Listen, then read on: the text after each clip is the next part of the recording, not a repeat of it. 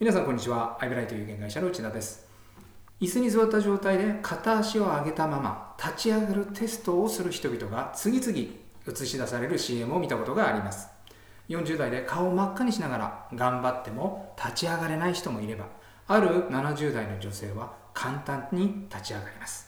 この CM を見た人は間違いなく自分はできるかどうか確認するはずです。私もやってみました。幸い立ち上がれましたが立ち上がれない人はこのままではまずいと実感するでしょう。そんな人のためのサプリメント。これがこの CM で最終的に売りたいものです。サプリメントの良さや安さをいきなりアピールするのではなく確認させることによってサプリメントの必要性を実感する人が多くいて売り上げにつながったと予測できます。この話は保険営業に通じます。保険の見直しをしませんか？と投げかけてもまた後でと言われてしまうことはありませんか？一方で以前インタビューしたトップセールスは見直しを提案しなくてもお客様が自分の既契約の保険証券を持ってきて見てくださいとお願いされることがほとんどです。当然こうなれば保険の見直しになるわけです。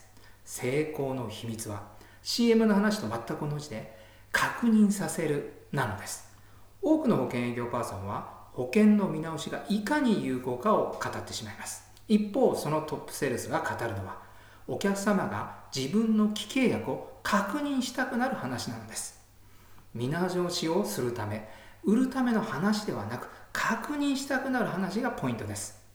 具体的には多くの保険営業パーソンは有利でお得な保険の話がメインですがそのトップセールスが語るのは有利でお得な保険を選ぶための判断基準なのです。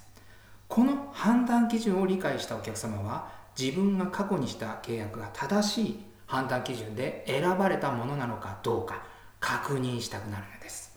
これで証券が出てくるという流れです。いい保険よりいい保険を選ぶための判断基準。